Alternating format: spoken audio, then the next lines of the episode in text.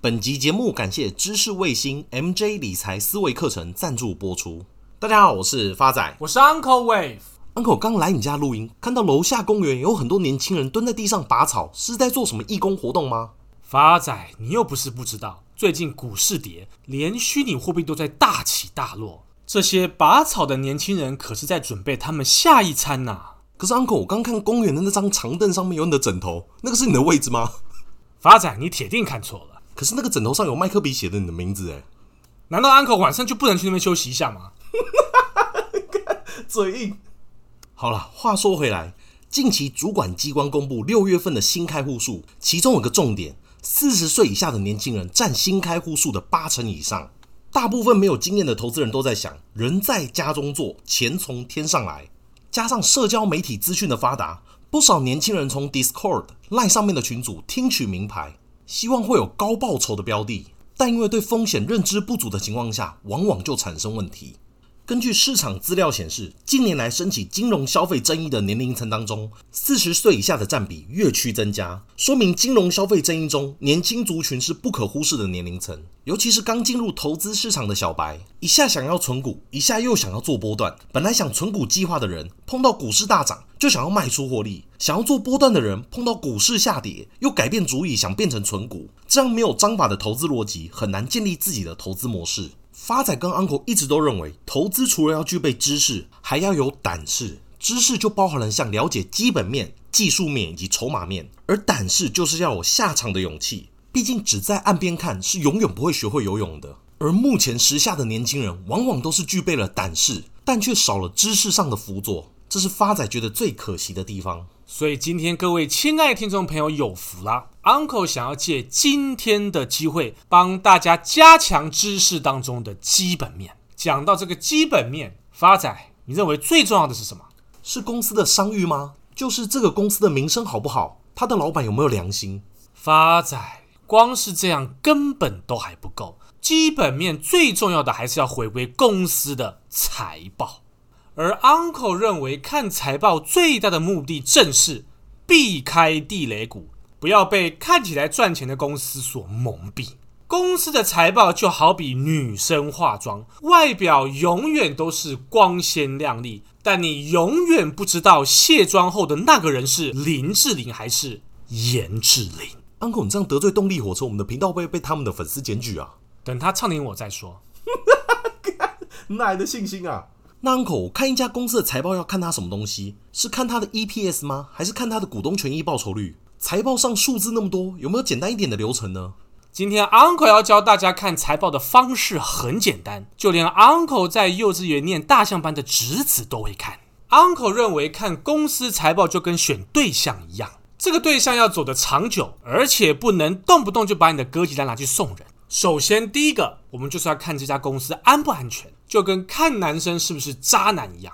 像手机有没有两只以上啊，常常不接电话，这都是有问题的。第二个就是看公司赚不赚钱，就好比你的对象永远都在花钱，没有任何的工作收入，这种对象你还要找吗？第三个就是看我们买这家公司是否买贵了，会不会现在在一起的对象，你以为他有钱，但实际上却完全没钱。而这三个问题刚好对应到基本面分析的三个面向：安全性分析、获利分析跟评价分析。第一个，安全性分析，我们要了解公司是不是欠很多钱，我们可以观察资产负债表中负债占的比例。公司负债比例越低，显示公司欠的钱越少，一般小于五十个 percent 就不算过高。如果负债比有越来越低的趋势，那就更好了。再者，看公司是不是总是入不敷出，要了解公司是否现金流入不敷出，我们可以从现金流量表中的营业现金流入扣除投资现金流出得知，也就是所谓的自由现金流量。营业现金流入就是公司赚来的现金流入，投资现金流出就是公司买土地、盖厂房、买设备所花的现金流出。自由现金流就是两者抵消后的剩余。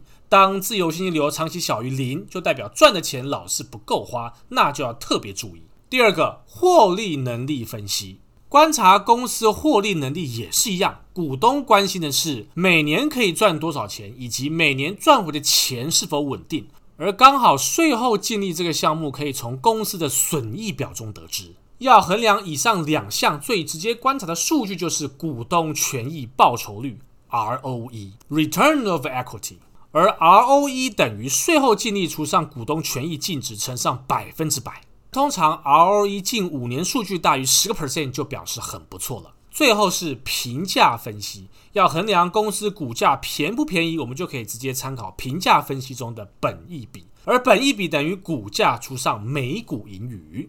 一般本益比的高低跟同产业的特性有相当的关系。Uncle 过去的经验是在同产业中，我们可以挑选本益比偏低的公司。再者，观察这家公司是否便宜，则可以看目前的本益比是否低于过去五年的平均。以上就是大象班看财报的三个要素。诶，可是 Uncle，你刚讲的这些财务指标，我在巨亨网上面或是财报狗的网站上面都可以查到。那 Uncle 有没有比大象班更进阶的方式，带我们进一步了解这家公司？有的。今天要跟大家分享的便是 MJ 林明章老师的财务思维课程。MJ 老师就教得会你财报。MJ 老师是一位连续创业家，顶级的职业讲师，教学财报已经数十年，已经成功教会两万多名实体课程会员，其中有三千位左右是企业家与中高阶主管。授课企业包括 Costco、Citibank、LG、Puma、统一集团、雀巢等超过两百家以上全球各知名企业。不论是个人、团队还是拥有一家公司，我们都必。必须看得懂财务报表。对于公司经营者，懂财报可以判断收入的好坏，为公司增加价值；对于中高阶管理者，学财报可以帮你判断出不必要的成本，进而帮公司节流，增加营运效率。而对于一般大众，可以运用财报知识来规避陷阱与风险，不要被看起来赚钱但经营不善的公司所蒙蔽。这门财务课程创下全台线上课程募资最高金额纪录，线上学员人数突破一万四千名，还有超过百则五星好评的回馈，以及众多名人推荐。目前课程已经完整上架，可以直接上课。Uncle 有上过，真的很有料。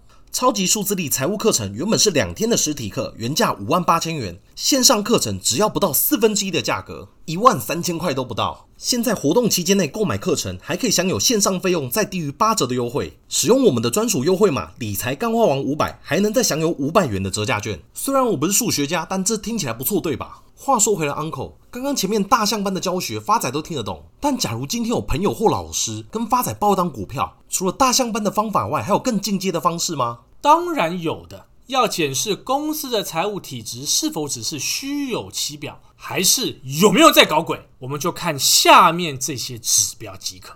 第一个，营业现金流净利比，计算方式是营业现金流入除上税后净利乘上百分之百。税后净利代表公司账面上的获利，而营业现金流入则是代表公司的本业活动实际带入了多少现金。所以该指标代表公司账面上每获利一块，实际上有多少是由本业现金流所带来。这个指标只要长期大于八十个 percent，代表着公司本业获利含金量高；若长期低于八十个 percent，则代表本业获利含金量低。账面上只是虚有其表，实际上根本就没有现金收回。Uncle 在此举一个例子，以扬华科技诈骗案为例。扬华科技在二零一五年因为涉嫌以假交易美化财务报表，遭地检署调查，并在同年度停止交易。若一般的投资人只观察杨华的损益表，会觉得相当不错。二零一一年转亏为盈后，EPS 一路飙升，二零一四年已经达了四元，股价更在二零一三年就创下近一百三十元的天价，是十足的投机股。然而，我们观察杨华的营业现金流净利比，就可以看出它不对劲的地方。扬华科技的获利在二零一二年出现大幅成长，但有趣的是，杨华在二零一二到二零一四年间，该指标不但没有达到我们的八十个 percent，甚至连续三年本业获利含金量都是负的。这代表公司账面上都有赚钱，但实际上都没有现金收回来。所以，只要看得懂财务报表的人都可以发现，扬华财报的一切都是美化而来。再来，要观察公司是否有债台高筑的现象，长短期金融借款负债比。是比单纯看负债比更好的指标，因为负债可能是欠供应商的钱，